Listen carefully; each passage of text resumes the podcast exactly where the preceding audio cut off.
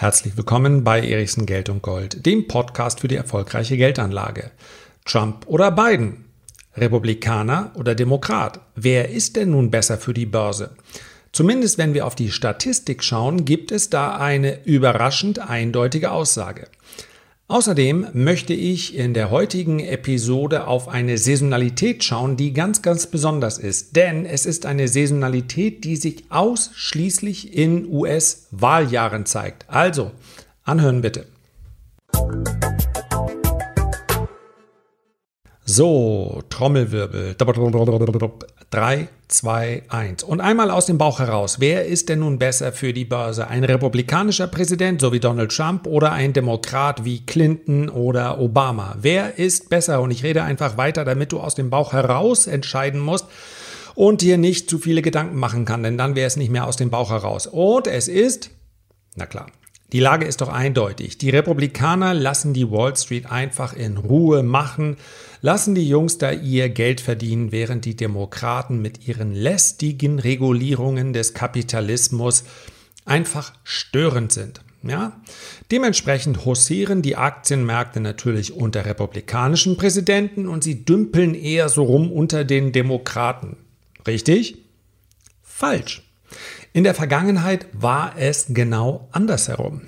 Die Statistik lügt nicht und insofern schauen wir uns genau die an.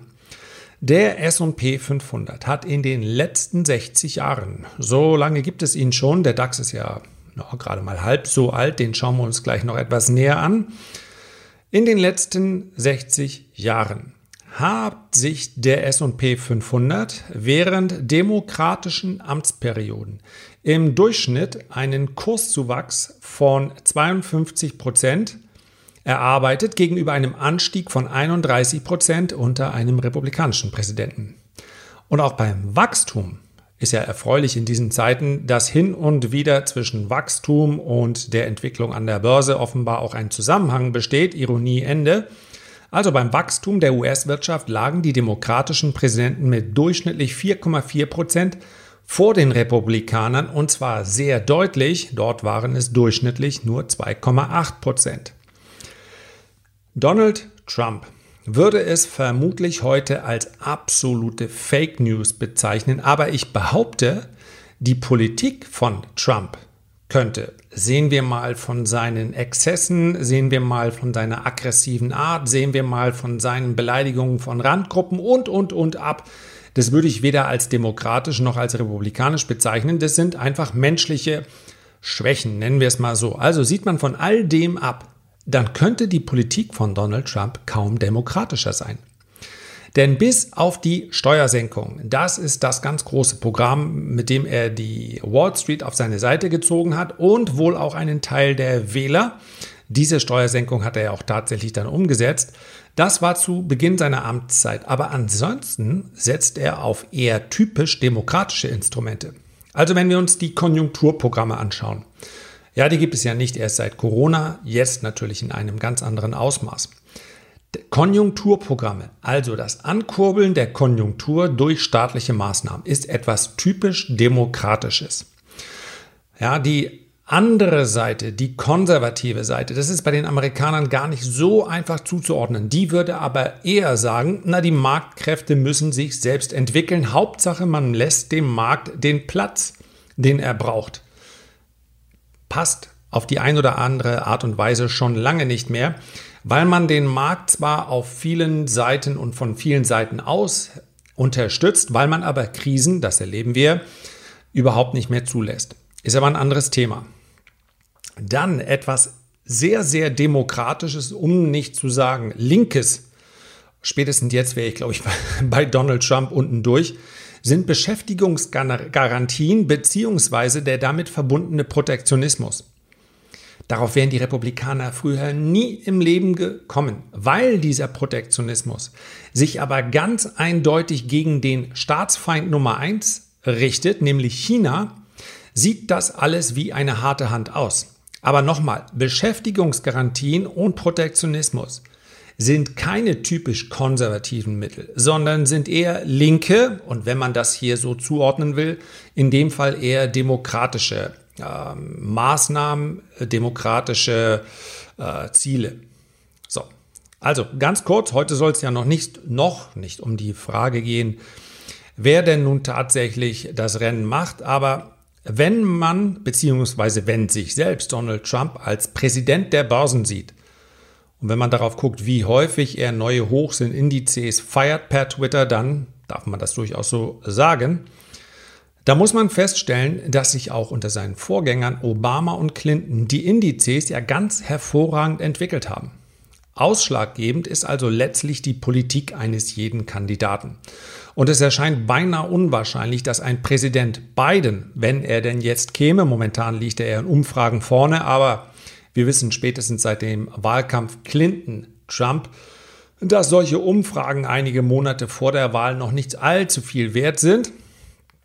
Sollte es aber ein Präsident Biden werden, dann sind wir uns doch wohl alle einig, der würde jetzt garantiert nicht der Wirtschaft den Hahn zudrehen.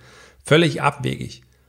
Ja, Tatsächlich könnte eine Steuererhöhung, wie es Joe Biden angedacht hat, um ein klein wenig Geld auch wieder reinzuholen, ja, das ist der Punkt, Steuersenkung, Steuererhöhung, da sind die beiden doch diametral sehr weit auseinander, in vielen anderen Punkten übrigens nicht. Es wird gar nicht so leicht im Wahlkampf, sich hier ein Profil zu schaffen. Das ist vielleicht auch die Schwierigkeit von Joe Biden. Das wäre persönlicher Einschub, aus meiner Sicht etwas völlig anderes, wenn eine Michelle Obama antreten würde. Ich glaube, die würde haushoch gewinnen. Nicht so sehr, weil jeder Michelle Obama mag, aber weil sich hinter Michelle Obama praktisch jeder Latino, jeder Schwarze, jede, wenn ich das mal in Anführungszeichen setzen darf, ja, ich betrachte es nicht so, aber jede Randgruppe würde sich hinter Michelle Obama wiederfinden, weil all diese Gruppierungen, die dann zusammengenommen mit den anderen Stimmen aus der Mitte eine klare Mehrheit ergeben würden, weil die sich ganz klar gegen Trump richten. Und das ist, wäre natürlich unter einer Michelle Obama viel, viel einfacher als unter einem relativ farblosen und äh, ja, in seiner, auf seinem Lebensweg schon recht weit fortgeschrittenen Biden möglich ist. Aber sie wird es garantiert nicht machen und wer sich fragt, warum denn nicht, Ganz ehrlich, ich glaube, der Job eines Präsidenten ist sicherlich, wenn man auf Macht steht, gar nicht so verkehrt, aber auch unglaublich anstrengend. Diese Mühle hat sie erlebt in den letzten Jahren und vielleicht sagt auch ihr Mann, oh, jetzt, wir haben es eigentlich gar nicht so schlecht, meine liebe Michelle. Müssen wir uns das jetzt antun? Muss ich der First Husband im Staat sein? Komm, da warten wir lieber noch ein bisschen ab. Also, vielleicht wird es ja noch mal, aber äh, was ich, worauf ich hinaus wollte, so ganz klar ist das Rennen in den USA noch nicht entschieden. Also, wenn Biden seine Steuererhöhung bringen sollte, dann stehen dem gegenüber ganz sicherlich Konjunkturpakete, ich sagte es schon, das sind eher demokratische Instrumente, in einer Größenordnung, die dem deutlich entgegenwirken sollten. Denn äh, Biden hat selbst jetzt in dieser Phase, wo der amerikanische Staat ja wirklich Geld regnen lässt, in allen Bereichen der Durchschnittsamerikaner hat momentan nicht weniger zum Konsum als sonst auch, sogar mehr, aufgrund staatlicher Zuwendung. Wer sagt, das sei ein Mittel der Konservativen, nee, ist es eben nicht. Und das würde Biden in einem Ausmaß vermutlich machen, dass in die Steuererhöhungen letztendlich auch nicht mehr so relevant wären. Wenn du jetzt fragst, macht das denn Sinn, auf der einen Seite Steuern zu erhöhen, auf der anderen Seite so viel Geld wieder auszugeben? Willkommen im amerikanischen Präsidentschaftswahlkampf. Also, wenn es einen Wechsel im Weißen Haus geben sollte, beziehungsweise wenn der auch nur wahrscheinlicher würde, dann kann ich mir vorstellen, wir wissen nicht, wie der Aktienmarkt sich bis dahin entwickelt. Wahrscheinlich wird es dann erstmal eine kurze, vielleicht auch heftige Korrektur geben. Die wäre dann allerdings eher psychologischer Natur. Natur. Denn schließlich und einfach schätzt die Börse Sicherheit. Sicherheit kann in, uh, unter Aspekten eines Börsianers alles Mögliche bedeuten. Die Sicherheit, dass die Notenbanken liefern, die Sicherheiten, dass die fiskalischen Maßnahmen nicht aufhören und, und, und. Und für einen kurzen Moment gäbe es eben ein Vakuum, weil die Börse nicht weiß, wie sich ein Joe Biden dann tatsächlich im Amt verhalten würde. Also gibt es dann einen kurzen Schock, aber das war es dann auch schon. So, und jetzt blicken wir auf eine, ja, ihr hört es im Hintergrund, ich klicke ein bisschen, nicht, bitte nicht stören lassen. Ihr habt ganz sicherlich, wenn ihr schon mal euch mit der Börse beschäftigt habt, von dieser Weisheit gehört, die da lautet, Sell in May and go away, but remember to come back in September. Und wenn wir uns die Statistik anschauen, wie sich die Gewinne und Verluste im DAX auf die Monate verteilen, dann ist das tatsächlich relativ eindeutig und man müsste die Saisonalität bzw. den Spruch auch noch ein klein wenig anpassen und müsste sagen, aber lasst ihr Zeit im September. Denn tatsächlich ist der September selbst noch der zweitschwächste Monat im ganzen Jahr. Und der schwächste Monat ist der August. Übrigens, der stärkste Monat ist der April, der zweitstärkste Monat ist der Oktober. Tatsächlich sind die Aus, ja, die Schwankungen im Sommer selbst dann relativ gering. So, und wenn wir uns den August und September als schwache Börsenmonate anschauen, dann können wir natürlich noch ein bisschen genauer hinsehen. Und das mache ich jetzt mal, du hörst es nochmal klicken im Hintergrund, und zwar indem ich mir die Saisonalitäten anschaue. Blicke ich auf die letzten 32 Jahre, mehr geht nicht, denn 1988 ist der DAX in seiner jetzigen Form ja erst geboren. Dann kann ich genau das bestätigen. August und September sind die schwächsten Monate. Der August ist dann ein sehr positiver Monat. Ich kann mir so eine Saisonalität allerdings auch noch weiter filtern lassen. Ich kann nämlich sagen, wie hat sich denn der DAX in den letzten 32 Jahren jeweils in dem Jahr einer, also in einem Präsidentschaftswahlkampf verhalten, ja? Also in einem Wahljahr. Und das ergibt ein gänzlich anderes Bild. Wir haben dann tatsächlich eine relativ schwache erste Augusthälfte, aber dann geht's los. Es gibt dann eine Woche und nochmal auf einen Zeitraum von 32 Jahren müsste man ausgehen, davon ausgehen, dass sich alles wieder ausgleicht. Also wenn ich mir irgendeinen x-beliebigen Zeitraum anschaue, dann sollte immer in etwa die Wahrscheinlichkeit, dass die Kurse dort gestiegen sind, bei 50 Prozent liegen. So.